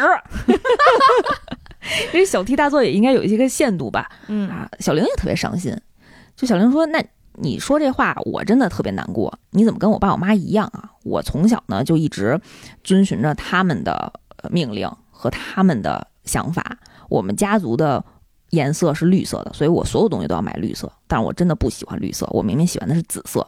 我所有的事情都是被安排好的，我根本就没有自己的时间。我从来在家里就没有当成人来被对待过。而且呢，我这个伤口要不是因为我的家族，可能我也没有这个伤口。姑姑那时候挺纳闷的，就问问他你为什么这么觉着呢？然后小玲就说，当时一定是有人对我的家族不利，因为我在受伤之前，我感觉到了有人推了我，嗯，把我推倒了，所以我受伤了。哎呀，就他的意识里是这样，因为当时从他背后推时的时候，他其实是看不到有滚下来的这个木头的，而且那个木头直接就滚到悬崖下面了嘛。哎呀，所以我觉着肯定有人要害我，这一定是我家族背负的这个诅咒。嗯，在看到这儿的时候，其实好多观众都在讨论，就有人在骂小玲嘛，就是你这个伤口两个人相比，怎么能做出这样的判断的？但是其实从他的身份地位出发，和从他得到的信息出发，嗯，嗯在他的眼里，这个真的是很严重的一个伤啊。他遇到的痛苦，在他的世界里真的是非常大的痛苦。就是痛苦也不是能比较的。嗯，嗯哎呀姑姑听完小玲这么说，她可能也意识到了，就是两个人的阶级差距的问题，导致了对同样问题的不同观点啊嗯啊，就非常低沉。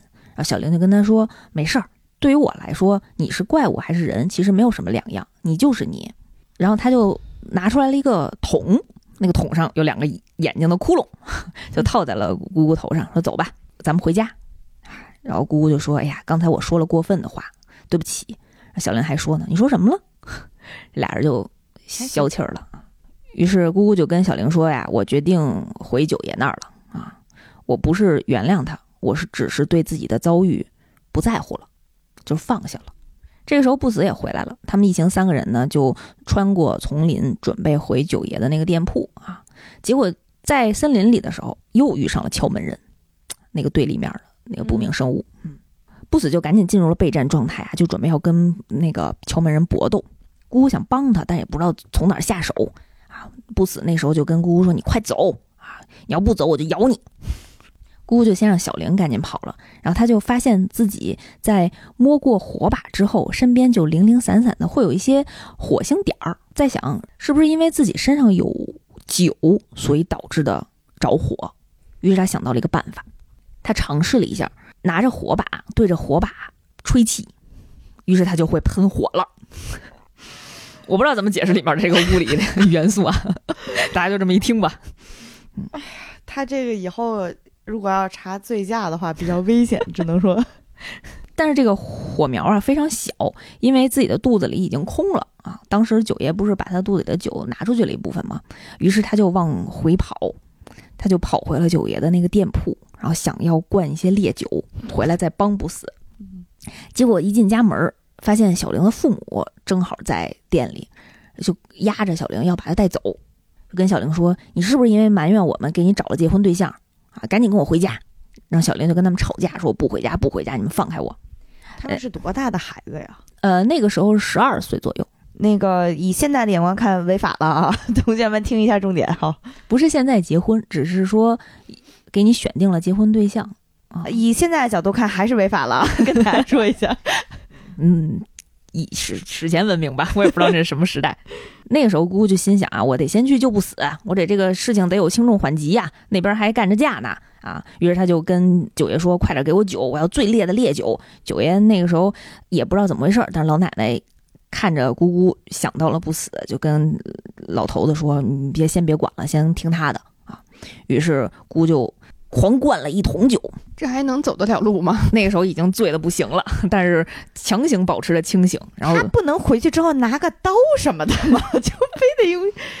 刀解决不了问题。那边是一个攻击力极强，然后行动非常敏捷的一个不明生物。攻击不行了。对，然后拿火烧，没准还管点用。嗯，因为那边不是木枝儿吗？啊，那个时候姑姑就有点醉了，然后就离开家门的时候，还冲着小玲的父母大声喊：“不管怎样，最爱小玲的人会是我。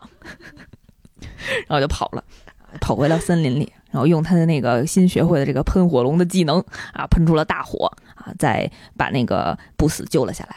又一次战胜了这个敲门人。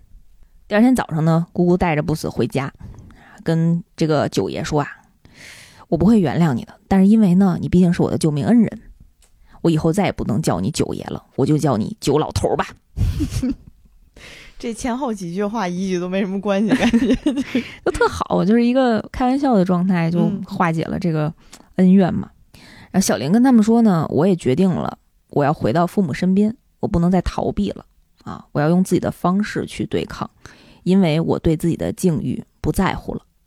嗯，其实姑姑教会了他这句话。嗯，姑姑就跟他聊啊，说我们赖以生存的人未必是好人，但是我们并没有软弱到无法忍受。祝你好运，再见。一晃四年过去了。嗯，他们大概都变成了十六七岁的人。嗯，姑姑呢，在画面里啊，就变成了一个壮硕的肌肉男。哎呀，这个线条，嗯。非常棒啊，非常棒！这个小玲呢，也经常来店里玩儿啊。这个不死居然也长大了一点点，就开始有点长胡子了，也差不多十五六岁的那个样子，个子也长高了一丢丢，说话呢也比较流畅了。对待这个人类社会呢，都显得更积极了一些，不是那种呆呆的感觉了生活技能也点满了，又会做饭，啊又会打猎，又会收拾家，就真的像一个人类小孩一样。有一天，小玲啊就跟他们讲：“我下个月呢要举办十六岁的生日聚会，我十六岁就要结婚了，结婚对象是我父母决定的，嗯，但是我不想这么轻易的接受，嗯，所以呢，我一定要先找一个恋人，我要跟他先提前，嗯，培养好感情。哎，你知道姑姑喜欢什么吗？咦，嗯，就哎呀，这个气氛上有了一些苗头。”然后不死那个时候就觉着自己身边的空气里有一些小泡泡，啊，就小蒲公英的那种小花儿一样，白色、粉色都有。他们俩在那聊天的时候啊，正好姑姑从窗外走过，啊，就听见了里面的那个他们俩在欢声笑语，哎，可能又有点误会啊，啊，还没来得及多想，突然有一个男人在他背后远远的地方叫住了他。他一回头，发现是他哥，嗯，他哥来找他，他哥怎么又来了？又来了。戒指的钱花完了，他哥没来过几次，那上次是他路上撞见的。行啊，而且这时候你看见他哥呀，就是身上穿着还是挺得体的衣服啊，表情呢也非常的忏悔的那个劲儿。嗯，他哥就跟姑姑说啊，我这这么多年呢，一直以卖农具赚了点钱，现在呢也不用担心吃喝了，我特别特别想补偿你。我知道当时穷困潦倒的那天。我看见的人一定是你，你愿意再跟哥哥我走吗？当时我看的时候，我心说我跟你走，我不揍你就不错了。姑姑也是拒绝了。他跟哥哥说啊，我当时被抛弃了是我的不幸，但克服这种不幸之后呢，我得到的东西是奇迹。我现在得到了照顾我的爷爷啊，对我特别好的奶奶，然后跟我玩的非常开心的小玲，还有我一个啊虽然没有血缘关系，但是我非常非常疼爱的弟弟，就是不死。这些都是我宝贵的财产，你不要再从我手上夺走了。哎呀，哥哥也特别失落，说好的，如果你有有需要帮助的话，你再来找我吧。你永远记得你还有我这个哥哥。于是呢，这个哥哥走之前啊，他就把当年那个绿色的戒指放在了这个小卖部的前台。九爷就拿起了这个戒指，刚要研究，就被小玲看见了。小玲拿过这个戒指，想了半天，哎呀，就终于想到了，当时是他把这个戒指给的姑姑。原来姑姑就是那个菜市场的小男孩，嗯啊，因为他一眼就发现这是自己的戒指，就想，哎，这怎么会出现在这儿？嗯，想起来了，原来姑姑就是那个小男孩。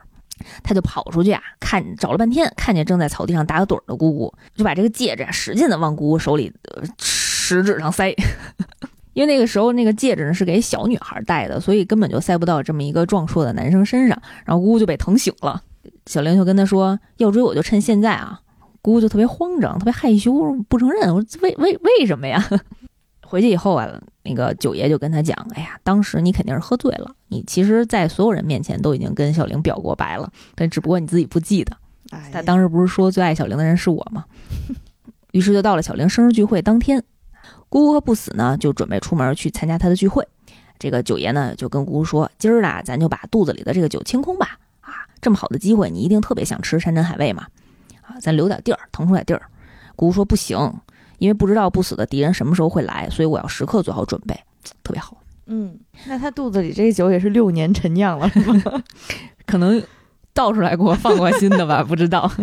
啊，他们在路上呢，姑姑就想说不能空手去啊，于是他们在路上就买了一束花儿，是一个紫色的花朵，这个花的名字叫梦桔梗。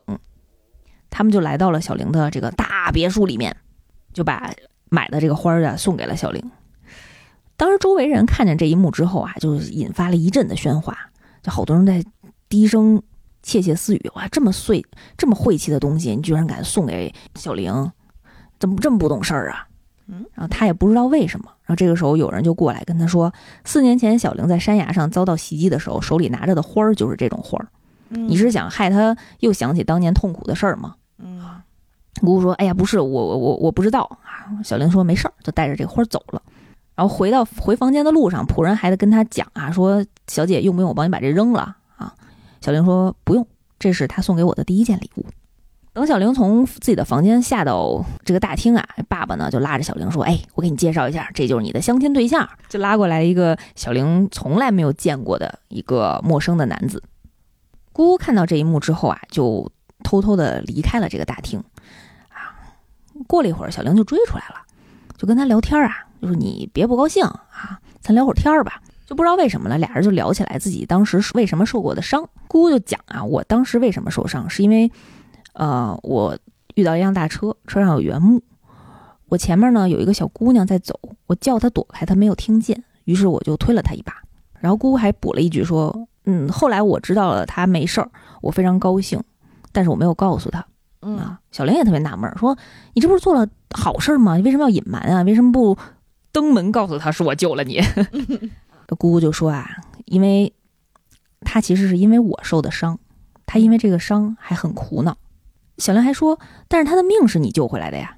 我猜那天是不是风很大，是个晚上，地上开着美丽的花儿，是紫色的花，据说是叫梦桔梗，对吗？就是其实小玲就知道了当年的是姑姑嘛，然后就想要说点什么，刚说到姑姑，我，嗯。这个时候，他们所在的这个三层楼的地板就突然断裂了，嗯，就咕咕从三层楼掉了下来。因为什么呢？因为敲门人来了。敲门人怎么这么会，这么会挑时候呢？凑热闹的，现场一片混乱。然后姑姑和不死因为时刻做好的准备呢，马上就开始应战，啊，先赶紧让小玲的父母先把现场的这些宾客都疏散，兄弟俩呢一同作战。这个敲门人啊，经过这么多年也进化了，就他现在已经不是木头的形态了，他变成了呃石头和盔甲，就长出了石头和盔甲，变成了一个盔甲的鬼熊。嗯，现在等于说不怕火了，然后整个在这个小玲他们的大 house 里面横冲直撞，过程当中呢，不死一下就被啪飞了。兄弟俩在战斗当中啊，就突然小玲居然跑了过来，跑到了战火的中心，在危机时刻呢，一把推开了姑姑，跟他说：“太好了，赶上了。”但是好在两个人没有受伤啊，吓死我了！这个剧情我以为推走一个必须献祭一个，就是这两个人刚要喘口气儿，然后没想到呢，他们所在的地面就坍塌了，就一起摔到了下一层的地板上，小玲就摔晕了。就她从昏厥中当中醒来的时候，发现自己平躺在地上，周围都是碎石。姑姑在自己的正上方，她的背后有一块巨大的石板压着她的背，就相当于姑姑用自己的身躯在扛着这个石板。嗯，姑姑跟他讲：“哎，你醒了，放心吧，马上就有人来救你了。”那个时候，其实小玲手上还握着姑姑给她的那个紫色的花儿。嗯，姑姑还跟他说：“啊，哎呀，真抱歉，花朵烂了，没关系，明天我再买给你。”小玲还跟他说：“没事儿，明天咱俩一起去。”好，故事如果强行停在这儿，他俩就算 happy ending 了，对吧？后面不录了，你们自己听吧。弹幕也是这么说的，说你们俩现在就原地结婚，我不看了，这个刀片我不收，这作品现在就完结。对于是，姑姑就在当时的那个情况下，保持着那个姿势，跟小玲告白了，跟他说：“小玲，我喜欢你。”嗯啊，于是。小玲就掀开了姑姑的头罩，嗯啊，在我们的视线当中呢，姑姑头罩下面是一是黑的，我们看不见她的脸，但是从小玲的脸上呢，滴答滴答全都是鲜红的血液滴在自己的脸上，嗯，他们俩就保持着这样的状态亲吻上了，嗯，这个时候不死从废墟当中醒来啊，因为他刚才不是被啪飞了吗？他醒来之后我就感觉到自己身上非常痛，但仔细检查之后，自己身上没有任何伤口。不是我自己的痛觉，那个时候他刚要意识到什么，突然之间就跪倒在了地上，然后他仔细端详着自己的双手，突然摇身一变，身体变成了姑姑。他变成姑姑之后的第一反应居然是呕吐，因为他的胃里也继承了姑姑胃里面一直装着那个酒。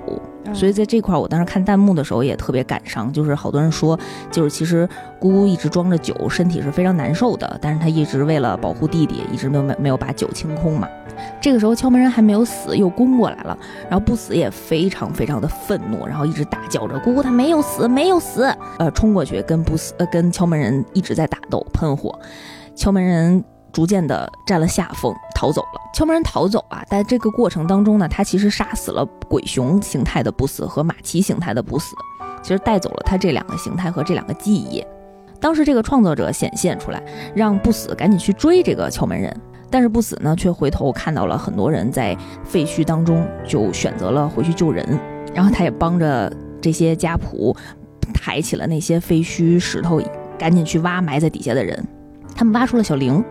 然后小玲就被父母抱走了啊，然后父母就试，就试探了一下小玲还有气，就他还他还活着。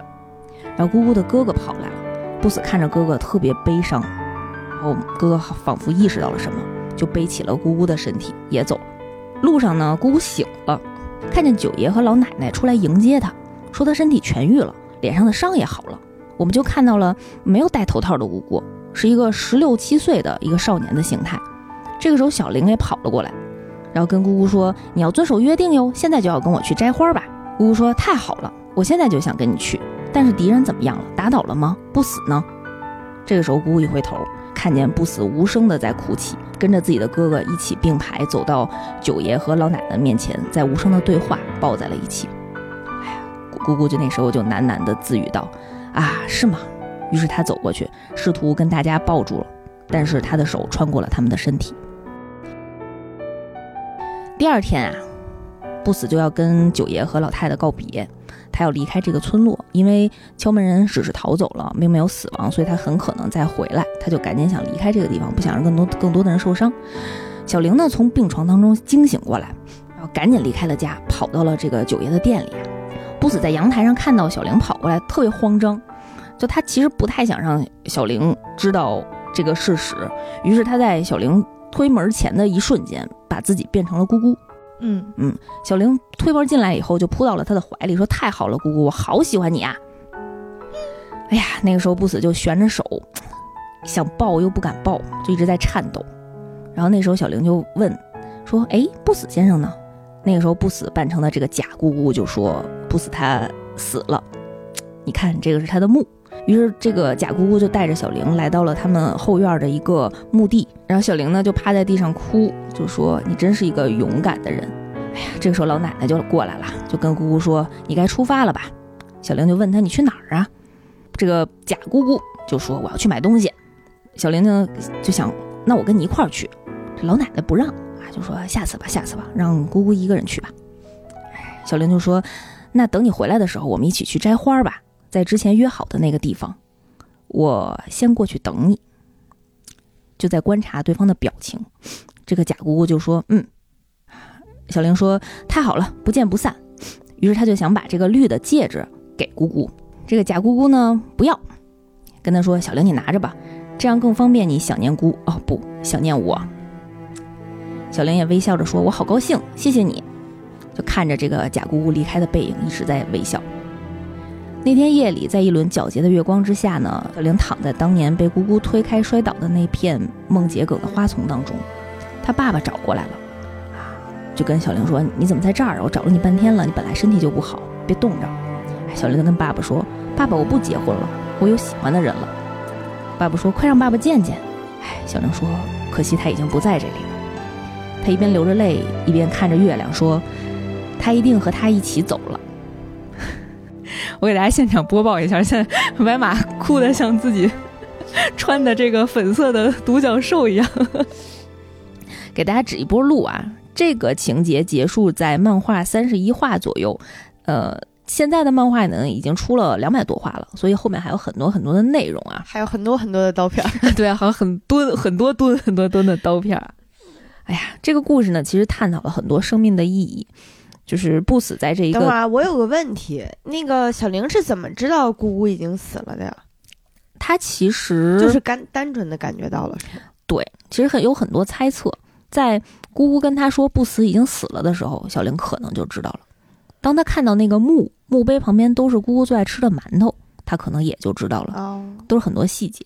当她试探姑姑说：“我要跟你一块儿去摘花儿。”姑姑说：“下次。”我觉得他一定就知道了，因为如果是真的姑姑的话，他一定会现在就去的。嗯嗯，然后尤其是不死，最后还有点说漏嘴了，就是你留着这个戒指更方便想念姑，想念我。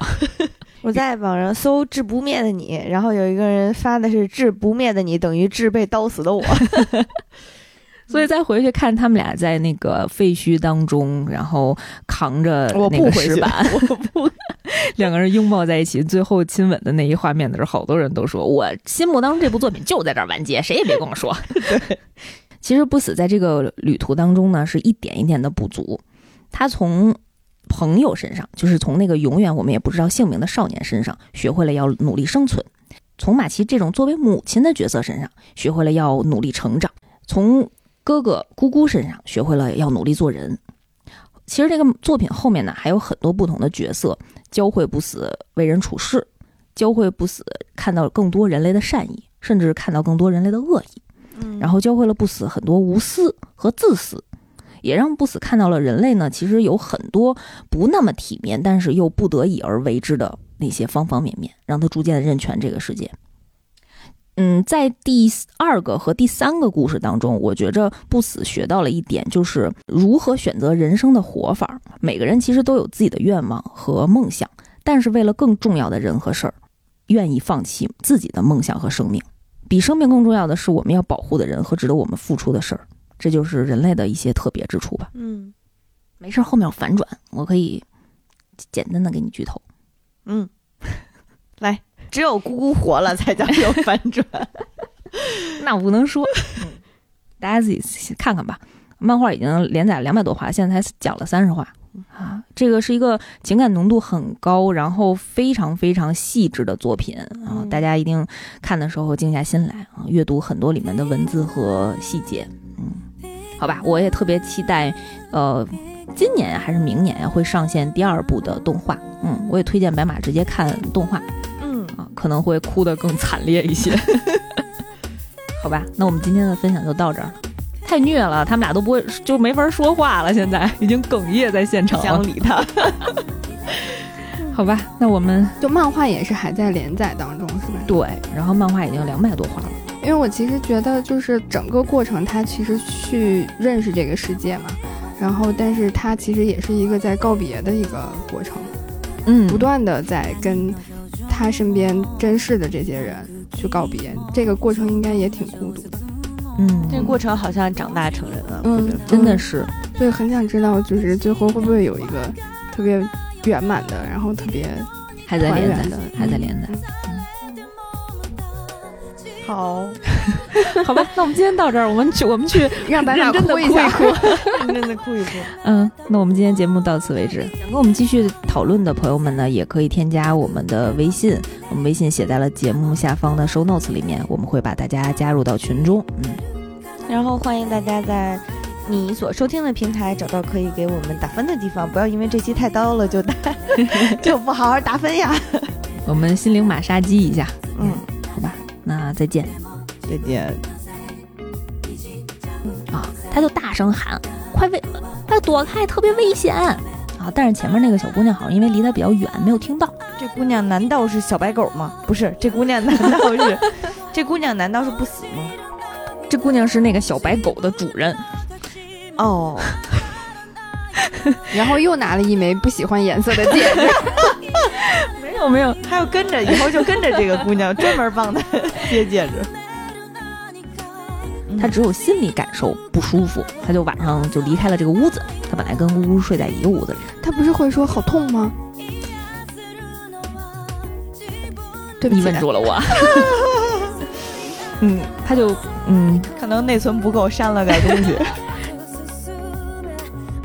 找到什么路线？他开始健身了。以身材取胜，对呀，这不是颜值可能没太大希望吗？哎，这段我虽然不能放到节目里，但是一定要讲一下。前段时间有一个说法，就是有有一类男人是叫虾男，就是那个虾蟹的虾，不上脸是吗？就是去掉头还能吃一吃。这段给我剪掉，这段真假？别那个跟抽油似的，然后每次波哥说了一些不良的言论，都说给剪了，然后全给放出来了。